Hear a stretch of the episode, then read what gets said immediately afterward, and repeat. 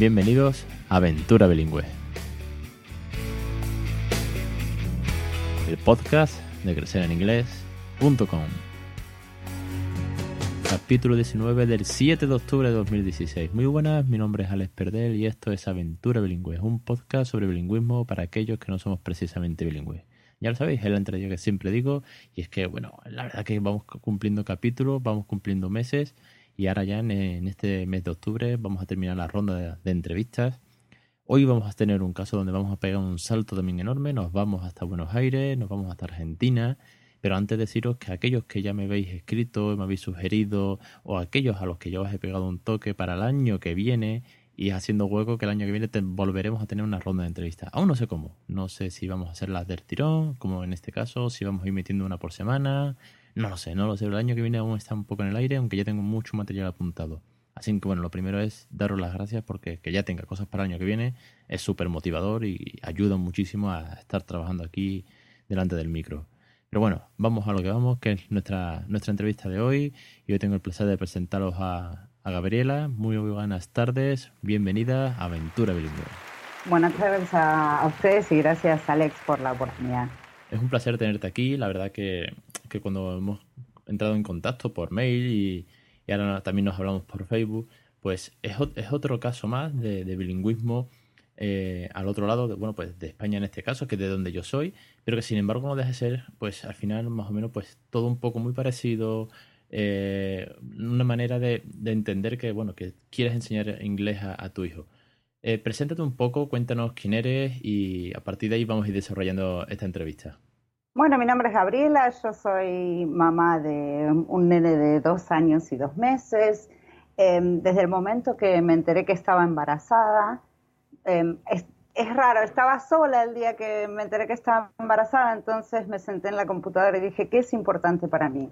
Y ahí empecé a buscar de cómo criar niños bilingües, porque era algo que de todas las cosas que yo le puedo transmitir a mi hijo, parte de mi personalidad o de mis costumbres, era lo más importante. Yo soy vegetariana también y la gente pensaba que yo iba a criar un hijo vegetariano y no, para mí más importante era que aprenda otro idioma. Y desde ese momento fue al unísono que voy a ser madre y mi hijo va a ser bilingüe y le empecé a hablar a mi panza en otro idioma y empecé a juntar información y a usar esos nueve meses de embarazo como una escuela para mí misma, también a la par de ser madre. Y después de haber recopilado información y dos años y medio de experiencia casi, decidí a escribir porque me comunicaba con gente como con Alex y te preguntaban y cómo haces, si tienes algún consejo y qué páginas lees y tal. Y así que me senté a escribir y al igual que Alex, aquí estamos, simplemente una madre compartiendo su experiencia. Es muy bonito que el primer día que, bueno, que ya sabías que, estaba, que estaba contigo, tomases una, una, una responsabilidad, una manera de, querer involucrarte con, con enseñarle inglés desde pequeñito, ¿no? No es una decisión, que no me sea la palabra, no es una decisión que se tome a la ligera ni que precisamente sea el primero que te plantees. Sin embargo, tú decidiste el primer día enseñar inglés. ¿Qué te motivó a, tomar esa decisión? Bueno, em, ya a este punto de mi vida, la mitad de mi vida hablé en otro idioma. Yo hablo francés, hablo holandés y también hablo inglés. Inglés fue el último de los idiomas que aprendí, pero fue el que más utilizo y sigo utilizando en mi vida cotidiana.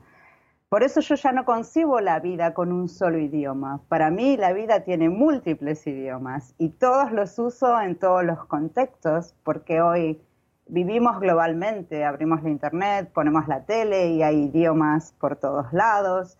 Yo hoy me he acordado que cuando era pequeña en Argentina se pensaban que los brasileños hablaban brasileño y no existía el concepto de portugués como idioma. Entonces hoy es eso está más latente y es mucho más necesario. Cuando yo era chica no necesitaba ser bilingüe. Hoy considero que mi hijo sí necesita para ser un ciudadano del mundo. La verdad que si tienes más de un idioma, lo ves con otros ojos. Aquellos padres con los que ya me he puesto en contacto o, ves los comentarios, el feedback que, vas teniendo, sí que es verdad que cuando amplías la base de que el padre ya tiene eh, más de un idioma, por supuesto que es una de las razones principales en, esos casos que su hijo también tiene que seguir ampliando esa frontera lingüística y que no se quede solamente en, un idioma, ¿no? Muy interesante lo que dices del brasileño, porque yo también lo pensaba, que cada país tiene su idioma, no hay más, ¿no? En Francia el francés, en Inglaterra el inglés, es como que asociado al nombre del país el idioma y ya está. Y ni mucho menos con las de países que hemos visto pues que tienen más de un idioma y que, y que son todos todos y Entonces, bueno, ¿qué, ¿qué consejos o cómo has ido tú desarrollando esta, aventura en tu casa con tu niño de, dos años? ¿Qué avances has ido viendo poco a poco? Cuéntanos un poco tu experiencia y, los mejores consejos o, aquella parte que más te ha gustado y con la que más satisfecha te has quedado en, todo este proceso, que no ha hecho más que empezar también. Bueno, yo, el primer año fue muy duro. Yo tengo que asumir que del día uno al primer cumpleaños, cuando el bebé no te responde o, está mirando para otro lado, no sabes si lo que le estás diciendo lo está entendiendo, a la par de ser madre primeriza, ¿no? Completamente. Entonces, pero y yo paso mucho tiempo sola con él y espontáneamente soy silenciosa, estoy en mi casa escuchando música o viendo algo. Entonces me costaba mucho hablar y, y lo que más, mi mejor consejo era describir todo. Yo a mi hijo le contaba todo lo que hacía, si estaba cocinando, lo que estaba cocinando, si estaba cortando, todas las acciones, los colores de la ropa, la ropa que le estaba poniendo, si subíamos y bajamos, etcétera, etcétera relato todo mi día completamente y, eso me ayudaba a hablar o comentar, si no, programas de la televisión, veía programas de recetas que me gustan mucho y comentaba, hablaba de sabores, hablaba de olores, mostraba las plantas, todo lo que es la naturaleza. El primer año es durísimo, pero es bueno para relatar y también para uno aprender el idioma, saber cómo pronunciar. También me eduqué personalmente en ese primer año como para poder ser mejor madre y mejor maestra, si así se quiere. Y luego cuando ya empiezan a hablar y a interactuar y a hacer sus sonidos, se pone más divertido y más relajado. Y a la vez también empecé siendo muy estricta conmigo misma. Empecé diciendo, no, solamente en inglés y tajante. Y ahora ya soy más flexible porque ya veo lo que me funciona y lo que no. Y yo creo que cada familia es distinto. Pero, por ejemplo, yo cuando los fines de semana que estamos con los abuelos maternos y los abuelos paternos, hablo en español. Y ahí, porque es el idioma familiar, porque quiero que sus recuerdos sean como mis recuerdos y que todos nos entendamos perfecto.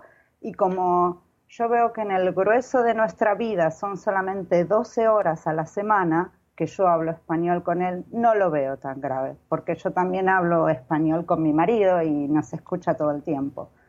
Así que cada familia yo creo que tiene que, buscar lo que mejor le funciona y, no ser tan duro, porque si algo no funciona va a haber otra cosa que va a funcionar.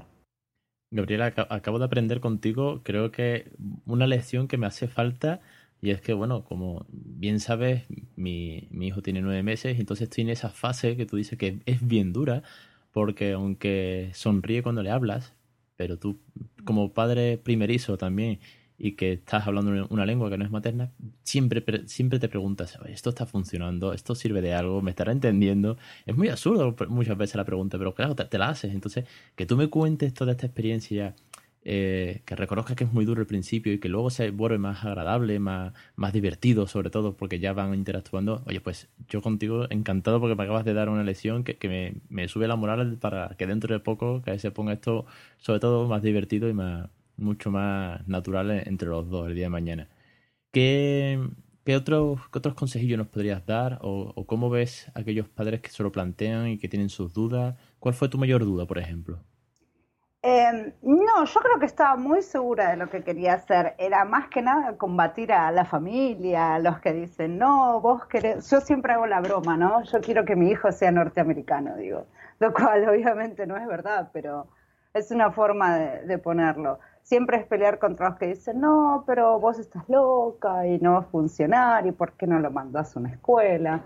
Primero es ir contra la corriente y después cuando ya creo que tu familia y tus amigos aceptan que es natural y que vos no estás molestando a nadie y que es simplemente tu forma de criar a tu hijo, está todo bien y ya lo haces más relajado. Yo mi mejor consejo para los padres no nativos es que se eduquen, que traten de... Hoy en día hay un montón de plataformas, Duolingo, lugares gratuitos.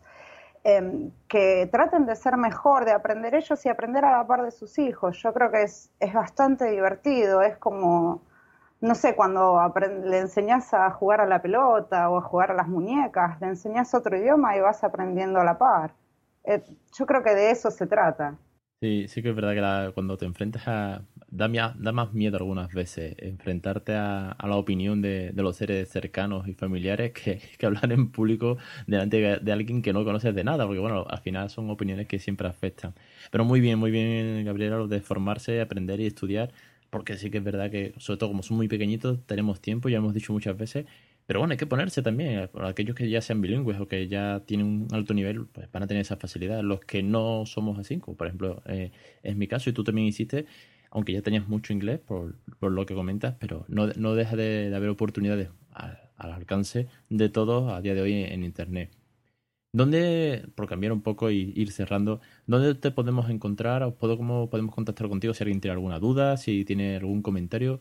¿Cómo podemos encontrarte por ahí? Bueno, yo tengo mi, blog que es bastante autorreferencial, que es gavix.com.ar. Yo creo que vos lo vas a escribir correctamente aquí en las notas de tu blog. Es gabbix.com.ar o .net.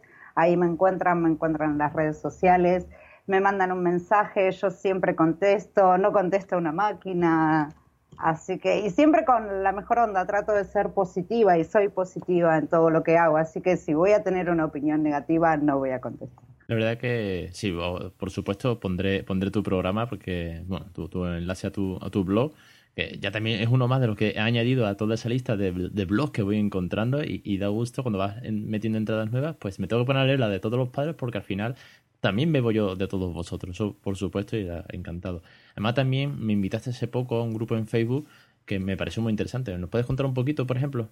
Eh, sí, en realidad fue Cara. Cara es de, Estados Unidos y ella cría a su hija en español. Y ella me contactó porque hay muchos grupos de Facebook de padres no bilingües. Y la verdad que los que somos no nativos, mm, a menudo recibimos estos comentarios negativos de que no, vos no podés hacerlo porque si no sabes hablar bien, no le podés enseñar bien. Entonces decidimos armar nuestro grupo y poco a poco nos vamos juntando como para darnos apoyo mutuamente y conocer a otros papás no nativos que están aprendiendo otros idiomas. Cara, por ejemplo, le enseña, creo que eh, mandarín y lenguaje de señas a su hija, o sea que es bastante admirable lo que hacen. El grupo, la verdad que es bastante amplia la dirección, la pones ahí en tu página y ahí nos encuentran.